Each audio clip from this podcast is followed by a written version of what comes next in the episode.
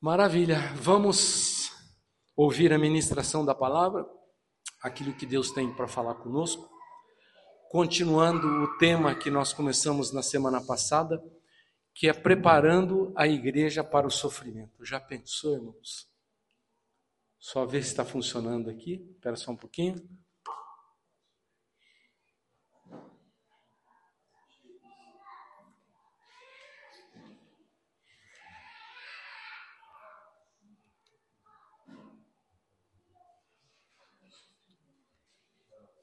Desculpem aí como a gente faz essa mudança de, de mídia. Aí, pronto. Graça e paz e consolação do Espírito Santo seja com todos. Amém. Tudo certo com vocês? É um tema meio complicado para falar, né? Falar sobre sofrimento, já pensou? E falar sobre sofrimento, irmãos, é um pouco sofrido também, sabe? Não é fácil, né? A gente vai ouvir essa palavra tantas vezes, né? E nós, na meditação passada, a gente fez algumas perguntas, né? Por que, que nós estamos estudando o tema sofrimento? É... Primeiro porque o Jamé nos pediu, no encontro que nós tivemos, ele falou assim, olha, nas suas igrejas, falem um pouco sobre sofrimento, preparem a igreja para o sofrimento. Então, que interessante, né? E é um tema que a gente joga às vezes debaixo da, do tapete, né? porque ninguém quer sofrer. Quem quer sofrer? Ninguém.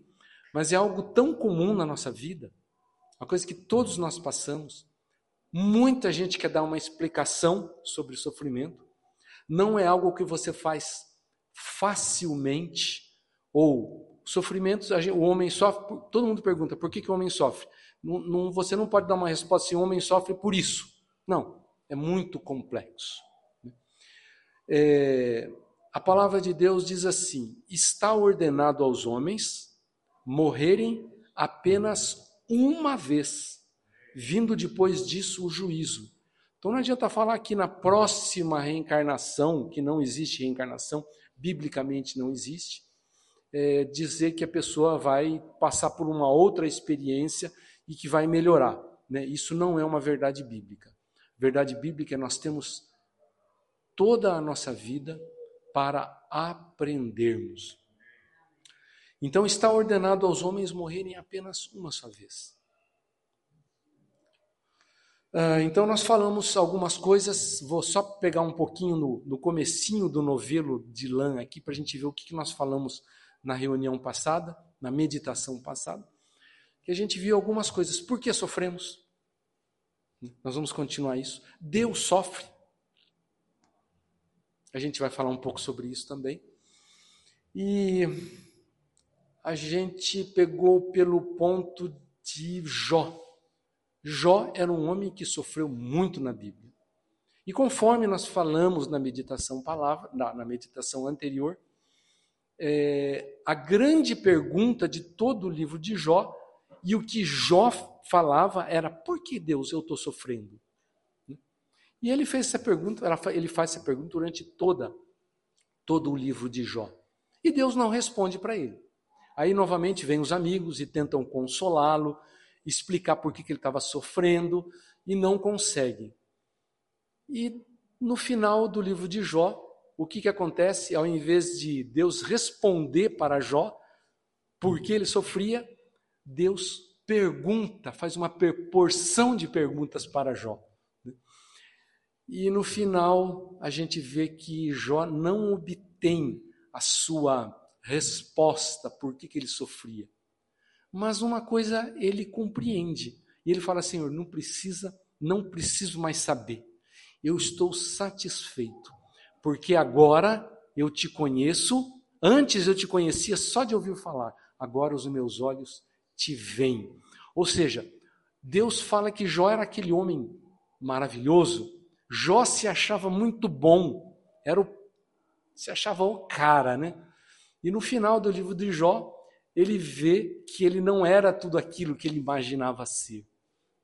Mas ele tem uma experiência muito forte com Deus, muito forte. E aquilo basta para ele. Da mesma maneira, preste atenção aqui, sigam comigo, né? Sigam comigo. O apóstolo Paulo também foi um homem que sofreu muito. A gente viu isso na reunião passada, né? Sofreu açoites, perseguição, sofreu espancamentos. Paulo, desculpe eu estar falando tudo tanto sobre, é um assunto muito complicado falar sobre sofrimento, né? Mas é importante a gente tocar nisto que todos nós passamos. E Paulo, ele num determinado momento, ele balança em todo o sofrimento que ele estava, Senhor. O que, que Deus responde para Paulo? A minha graça te basta, porque o meu poder se aperfeiçoa na fraqueza. Ou outra tradução, o meu poder é perfeito na fraqueza. Então, às vezes nós queremos ser fortes, sermos fortes, e, a, e Deus fala: se você é forte, eu não preciso atuar na sua vida. Mas às vezes, quando a gente é fraco, Deus, ele fala assim: agora eu posso ser forte. E quantas vezes eu tive essa experiência de falar, Senhor, eu não sei como vou resolver isto, está muito difícil. E naquele momento que eu me coloquei totalmente na dependência de Deus, Deus pôde atuar. Então, o poder de Deus é perfeito na nossa fraqueza. Então, com Deus não adianta você querer ser forte. Tá? Você não vai conseguir nesse jogo de forças.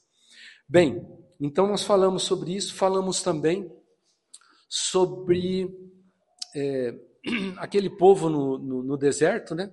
40 anos no deserto, saíram do Egito.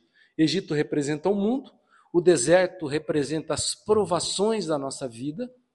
E aquele povo ficou rodando no deserto durante 40 anos em direção a Canaã. Mas eles podiam fazer esse, esse trajeto em poucas semanas. Levaram 40 anos. Por quê? Porque Deus fala. Deixa eu ver se eu tenho isso aqui. aqui. Espera só um pouco. Deus fala assim que naqueles 40 anos, Deus permitiu para que, eu acho que eu estou adiantando um pouquinho, mas Deus permitiu para que ele soubesse o que eles tinham no coração. A Bíblia fala. Deixa eu ver se eu tenho esse versículo aqui. Aqui. Deus te guiou no deserto esses 40 anos para te humilhar, para te provar. Olha aqui, ó. Grifem isso, para saber o que estava no teu coração, se guardaria ou não os meus mandamentos. Então, é, eu gosto daquele, daquilo assim, por que 40 anos dando volta naqueles montes, né? É, é mais ou menos assim. Você já viu que quantas vezes a gente passa por um mesmo por um mesmo problema e a gente erra naquele problema? Então, aquele povo no deserto passava num determinado lugar, olhava aquela pedra, aquela paisagem e falava assim: Eu já passei por aqui. E a gente fala: Eu já passei por essa situação, né? E às vezes, como, como a gente não passa com nota 10, o que, que Deus fala? Dá mais uma volta volta no deserto. E eles ficaram andando, né? Enquanto eles estavam dando voltas no deserto, é, Deus estava vendo o que tinha no coração deles. Sabe aquele negócio? Você só consegue ver é, o que tem dentro do limão se você espremer ele, né? Se você espreme o limão, sai o caldo. Né? Você está martelando um prego, né? Martelando um prego. E de repente o martelo escorrega e você dá uma martelada no teu dedo, o que acontece? Ou você dá um glória a Deus, ou você faz um palavrão e sai quebrando tudo. Então aquilo mostra o que tem dentro do nosso coração. Então aqueles 40 anos foram pra, foi para ver o que tinha no coração deles. E mais uma coisa. Tá, a gente vai ver isso um pouco mais, mais para frente. É, uma coisa interessante também, irmãos, por que para parar para o sofrimento? Porque está vindo uma perseguição para a igreja. É claro, a gente consegue perceber isso, que está havendo uma perseguição. Algumas coisas nós não podemos falar mais, porque está perigoso, não é? E por onde vai vir a perseguição? A perseguição vai vir por três aspectos. Preste atenção.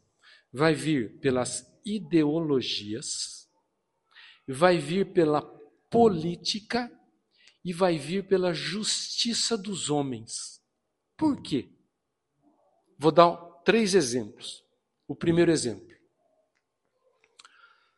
É, a Bíblia fala não matarás, né?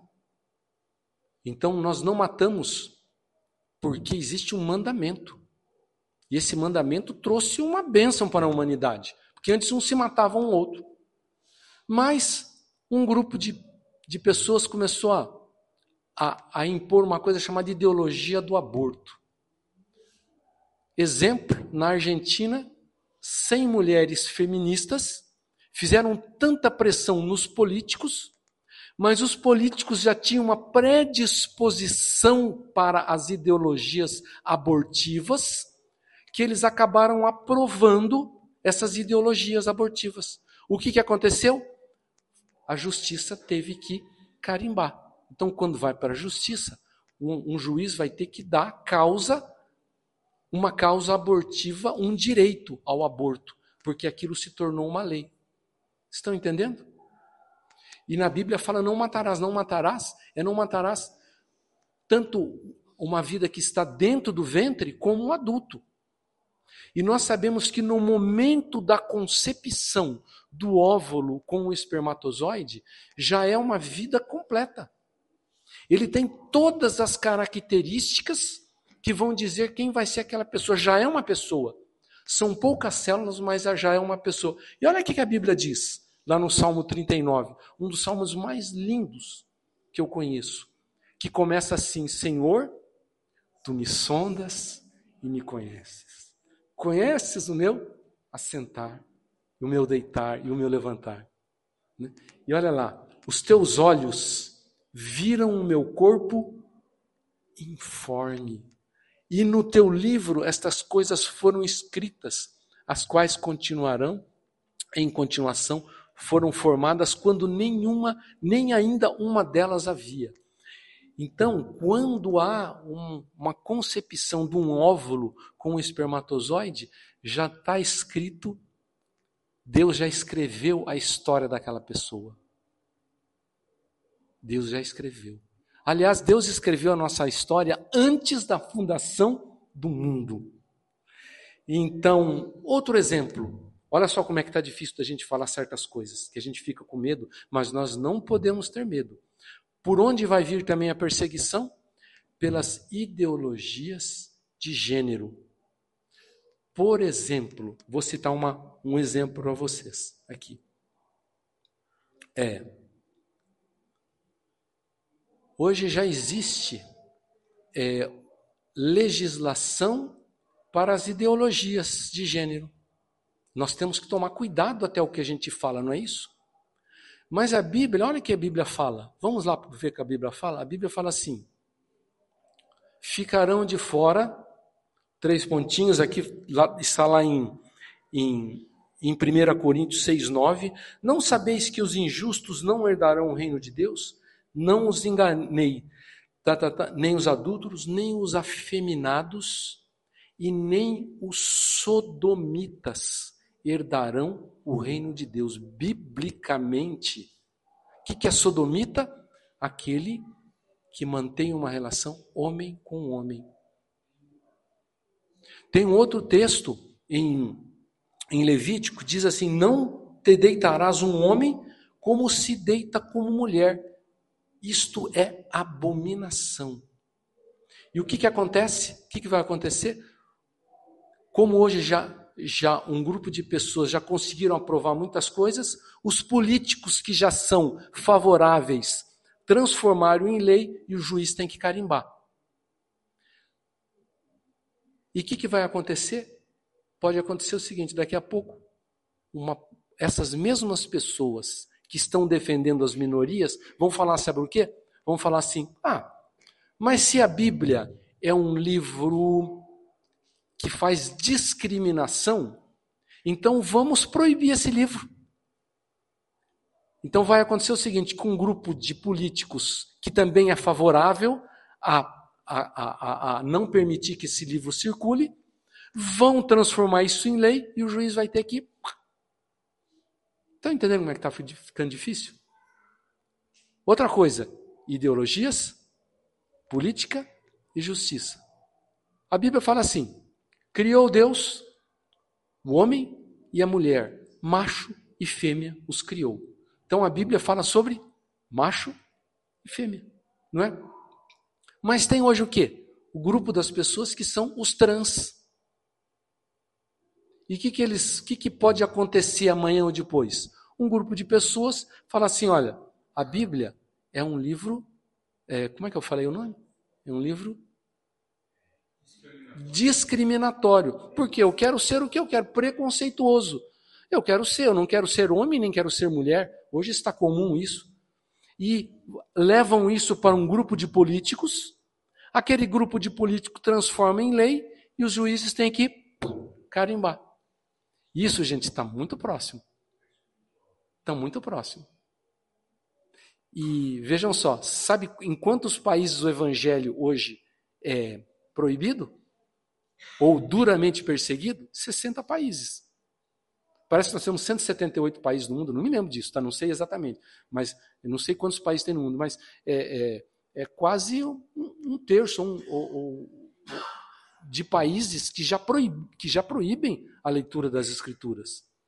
Não é? Sabe qual é a religião mais perseguida do mundo? O cristianismo. Sabe quantas pessoas foram mortas no ano passado? Quantos cristãos foram, foram mortos no ano passado no mundo? Mais de 6 mil. É mole? E a gente não sabe disso. Só que a gente não esquece o quê? Que a palavra de Deus é o livro que traz mais liberdade. É aquele livro que abençoa, que a gente fala assim, que abençoa a mulher. Muitas pessoas falam assim, é um livro que discrimina a mulher. Não, é um livro que liberta a mulher. Porque qual livro que fala assim, maridos, amai as vossas esposas como Cristo amou a igreja e deu sua vida por ela? Aleluia! Qual é o livro que fala assim, amar a Deus sobre todas as coisas e ao próximo como a si mesmo? Qual é o livro que fala assim, que não há maior amor que este, dar a vida pelos seus amigos? Não é? Qual livro que fala que um homem morreu por nós na cruz. Então, deixa eu falar aqui para seguir a minha, né? Desculpe eu seguir aqui, eu preciso disso.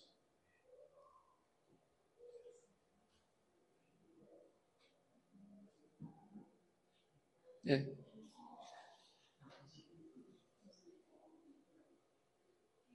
Mas este é um livro, irmãos, um livro que mais fala sobre justiça é a palavra de Deus.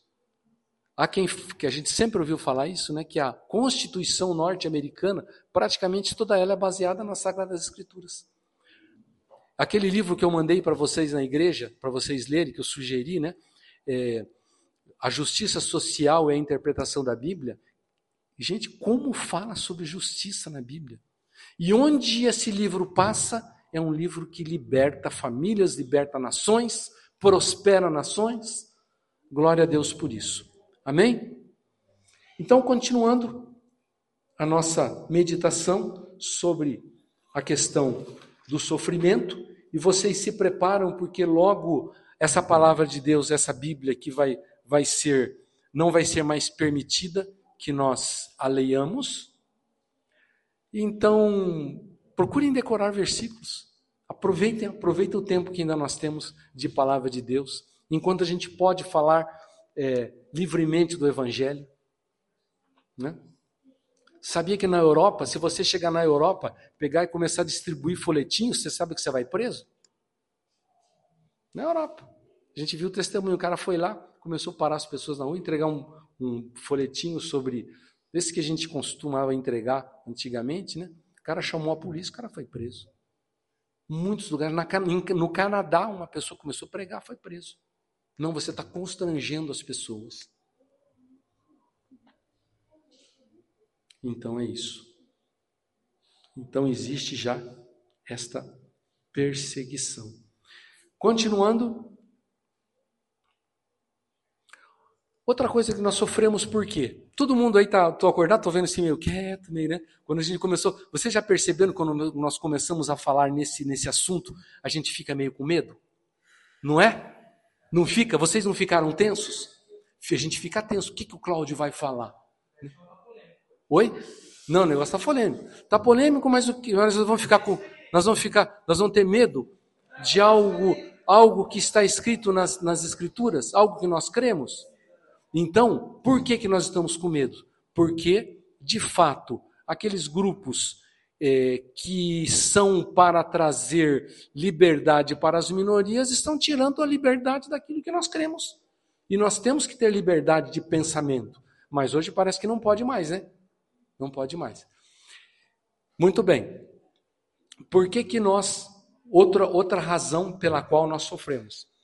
Se vocês quiserem ler, mas como, como a gente vai citar muitos versículos, é, a gente perde um pouco de tempo e eu quero aproveitar. Olha, nós sofremos por correção. Deus nos corrige através de sofrimento. Olha lá. Porque o Senhor corrige a quem ama e açoita todo filho que o recebe. É mole, irmãos. Deixa eu chegar perto do pessoal, não sei se botar, né? mas eu digo assim: é mole.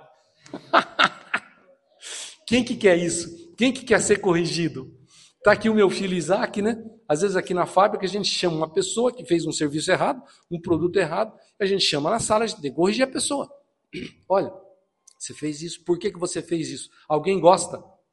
Cara não gosta. A gente acha que é só criança que não gosta de ser corrigida, né? Que a gente tem que corrigir a criança, a criança não gosta.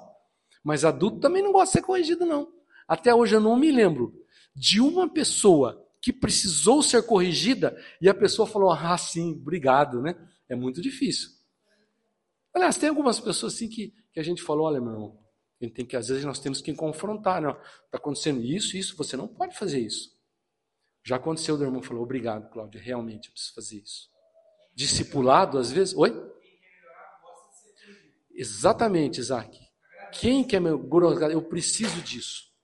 Então, às vezes acontece isso, sabe? A gente tem, a gente está sendo corrigido e a gente está, Senhor, o que, que o Senhor está querendo? Deus está falando, estou querendo corrigir para você melhorar. Né? Mas é duro? Hum, mas é gostoso? Não é gostoso, ninguém gosta de uma correção, não é? Mas Deus corrige todo filho a quem o recebe. Tudo bem por aí? Então, vocês estão vendo que tem muitas coisas pelas quais nós sofremos, a gente não pode falar que é uma coisinha só. Continuando. Outra coisa que nós já vimos, eu falei que eu adiantei, né? Mas mostrar o que está escondido. Então, aquele povo que estava no deserto, né? Para saber o que estava no teu coração. E nós vimos também na ministração passada que Deus prova a obra de cada um, lembra? Se a tua obra é ouro, prata, pedras preciosas, palha ou feno ou palha. Desculpa. Estou com um negocinho na garganta aqui. Então, irmãos, é, Deus prova a nossa obra. Tem muito cristão que é só palha. Hora que começa o fogo, não é? Fogo na Bíblia significa o quê? Provação. Quais são os batismos que tem? Batismo nas águas, batismo no Espírito Santo, batismo no quê? No fogo. Batismo no fogo é sofrimento. Tem gente que sofre, gente. Sofre. Mas às vezes Deus está provando a nossa obra. Então Deus nos livre de nós sermos palha. Deus nos livre. Nós temos que ser pedras preciosas, ouro, prata. Bem, continuando. Obrigado. É, vou, já vou tomar já. Então, para provar que está escondido, né? E aquele povo tinha muita coisa escondida. E às vezes nós, irmãos, temos muita coisa no nosso coração que está escondida. E Deus precisa dar uma apertada para sair. Sabe apertar o, o limão para sair o sumo? Não é? é? Eu sou uma prova disso. É outra coisa que Deus prova é para tirar o mundo que nós vimos, né? Aqueles 40 anos no deserto foi para tirar o que? O mundo, o Egito que estava nos judeus. E eu vou falar uma coisa para vocês, preste atenção. Não dê trabalho para Deus, porque eu acho que o maior trabalho que Deus tem é tirar o Egito do nosso coração, tirar o mundo do nosso coração. Dá um trabalho para Deus, irmãos. Leva tempo. E eu sou uma testemunha viva, porque Deus levou mais ou menos, ou está levando ainda, uns 40 anos para tirar o mundo do meu coração. É um processo longo, muito trabalhoso para Deus, mas ele, se você permitir, você quiser, Deus vai tratar para tirar aquilo que não é bom, não. Deus quer que nosso coração tenha o quê? O reino de Deus, não o mundo. Então, sabe o que acontece? Em vez de você ficar dando cabeçada no Egito, dando volta, e chegar um tempo e falar assim, eu já conheço, já vi esse monte aqui, ó. Eu já vi esse arbusto aqui outra vez, né? É, ajusta logo o teu caminho. Tira logo o mundo do teu coração, para você não ficar batendo cabeça. Amém? Glória a Deus. Para provar o que estava no teu coração. Continuando, mostra o que está escondido. É claro que isso daqui é. Eu nem queria passar porque isso aqui é tão óbvio. Nós vamos abater os soberbos, né? Não vou nem falar isso aqui porque eu vou falar uma coisa para você. Uma coisa que Deus não gosta é do soberbo, aquele que se acha o tal. Mas Deus dá graça aos humildes. Tiago 4,6. Então, é, quando você fala assim que Deus é contra, Deus vai apertar o parafusinho para que toda soberba do teu coração saia e você torne uma pessoa, você se torne uma pessoa humilde. O sofrimento nos ensina a obediência. Eu vou dar um versículo aqui que vocês não vão acreditar que esse versículo existe na Bíblia. Eu vou colocar o um versículo agora aqui, tá? Ó, tan, taranã, tan. Embora sendo filho, está falando de Jesus, aprendeu a obediência pelas coisas que sofreu. Hebreus 5:8. Vocês acreditam que isso está escrito na Bíblia?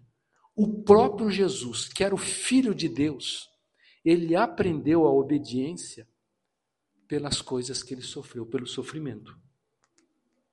Então, se Jesus, que é Jesus, filho unigênito do, de Deus, aprendeu a obediência pelo sofrimento, que dirá nós? Né? Então, o que eu digo assim, é, aprenda a obedecer rápido para não ficar dando volta no deserto. Amém? E aquilo que nós falamos, Deus sofre. E essa é uma pergunta que eu quero perguntar só para vocês pensarem um pouquinho. Será que Deus sofre? Eu fiz essa pergunta para a dona Ruth, né? Deus sofre? Mas ele não está na glória? Não está sentado no seu trono? Sim, ele está sentado no seu trono.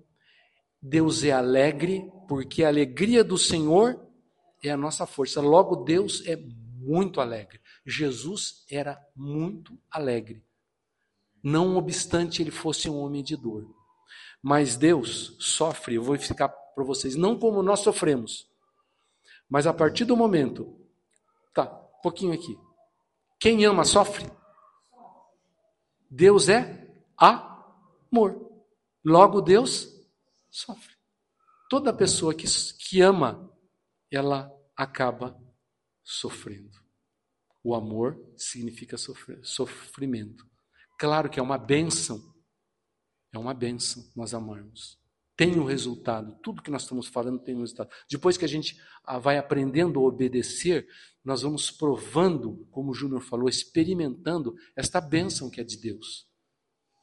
Mas Deus, ele cria o homem. Eu estou falando homem, o gênero humano, homem e mulher. Quando Deus cria o ser humano, é, alguém aqui tem filho e não sofre? por que estão, estão rindo? Por quê? Eu vi uma risadinha lá. Né? Não tem como. Você gerou, você vai sofrer. Não é falar assim, ah, vou ter filho, vai ser uma maravilha. Não, vai ser uma maravilha, porque é uma benção. Eu vejo Isaac aqui, olha que menino fantástico, menino espetacular. Eu, eu, fico, eu, eu, eu sinto orgulho desse meu filho. Mas dá trabalho. Hoje não dá mais. Tá? Eu acho que eu é que dou trabalho para ele, né? Mas quando criancinha você tem que trocar fralda, aquelas coisas. Então, irmãos, quando Deus entrou na cabeça de Deus, ele falou: "Vou criar o ser humano", já começou a ter dor de cabeça, né? E aquele ser humano que Deus criou, a sua imagem, a sua semelhança, de repente a gente vê Caim matando Abel. E Deus pergunta: Caim, onde é que está teu irmão? O que, que Caim responde? Sou eu o guardador do meu irmão? Como é, que, como é que ficou o coração de Deus nisso, hein? Já pensou, irmão? Sou eu o guardador do meu irmão? E aí começa a acontecer, começa a suceder os fatos e Deus olha para a humanidade, para o gênero humano, e Deus fala assim: todo o gênero humano está corrompido. A corrupção geral do, do, do ser humano. Então havia uma corrupção, então Deus sofre muito. Como Deus sofre. Eu vou falar uma coisa para você. Cada vez que você sofre, Deus sofre com você. Talvez sofra, sofra até mais que você. Deus sofre com o nosso sofrimento. Por isso que na Bíblia está escrito: chorai com os que choram, alegrai-vos com, com os que se alegram. Deus sofre conosco. E quando Deus foi mandar o seu Jesus, o seu filho unigênito à terra, né, aquilo foi muito sofrimento para ele, mandar seu único filho para morrer numa cruz por os nossos pecados, para pagar um preço, uma dívida que não era nossa. Amém? Que não era, desculpa, uma dívida que não era dele. Obrigado. Então, outra coisa que, que é muito interessante, irmãos. Estão acompanhando? Está cansativo? Está dando para acompanhar? O sofrimento produz perseverança. Olha o versículo bíblico. Meus irmãos, tende por motivo de grande alegria. Uma outra tradução tende por motivo de grande gozo, ao passardes por várias provações sabendo que a aprovação da vossa fé, uma vez confirmada, produz perseverança. Ah, que perseverança? Eu não quero ser perseverante. Você pode falar, né? Por que perseverança? Sabe o que é perseverança? Perseverar é insistir naquilo que tem que ser feito. Perseverar é insistir naquilo que tem que ser feito. Então, quando nós somos provados, nós aprendemos a sermos perseverantes. E o que, que tem que ser feito, irmãos? Qual é o sonho de Deus? Quando criou o ser humano, a sua imagem e a sua semelhança. Esse foi o sonho de Deus. Então, nós, quando nós recebemos provação, nós recebemos provação para nós perseverarmos no que? Sermos a imagem e a sermos a semelhança de Jesus. Então a gente persevera. Então a gente acha que ah, muita tribulação causa desistência. Não. Para o cristão, para o que tem fé. Por isso que eu falo para vocês que ah, sofrermos sem saber porquê traz amargura. Quando a gente sofre com um propósito, traz perseverança. Eu esqueci que eu estava falando, né? Que eu falar. Então, assim, achar que sofrimento produz desistência, não. A Bíblia diz que sofrimento por perseverança. Você fica mais perseverante na fé ainda. Vai ficar mais firme. É duro falar essas coisas, sabe, irmãos? Porque é, são coisas que nós estamos sujeitos a passar e nós passamos por isso. Sofremos para podermos consolar os que sofrem. E nós vamos ver esse texto, que nos consola em toda a nossa tribulação, para que também possamos consolar os que estiverem em alguma tribulação, pela consolação com que nós mesmos somos consolados por Deus. O Espírito Santo é o consolador.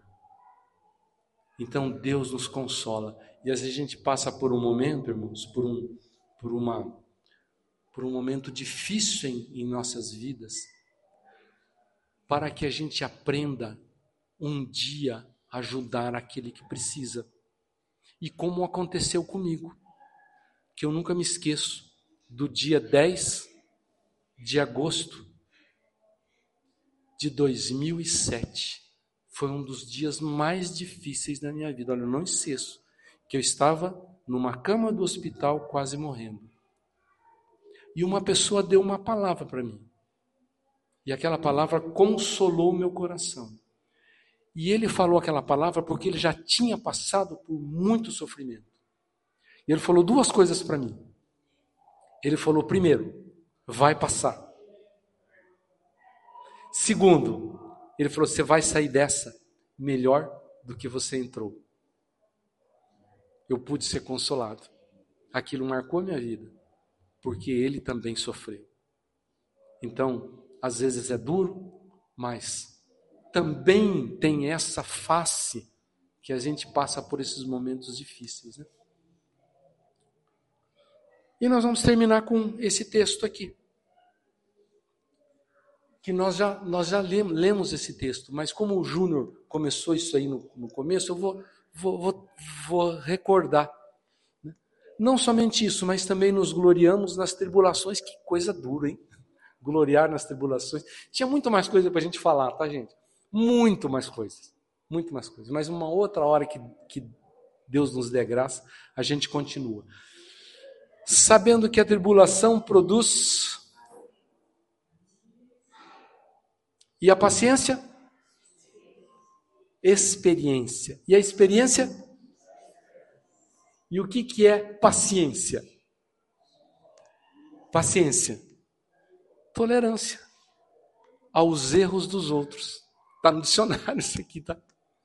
Suportar os incômodos sem perder a calma manter o controle emocional. Então a gente aprende essas coisas nas tribulações. E o que, que é experiência? Eu, isso eu gosto muito de experiência. Ex é para fora e peres é o perímetro.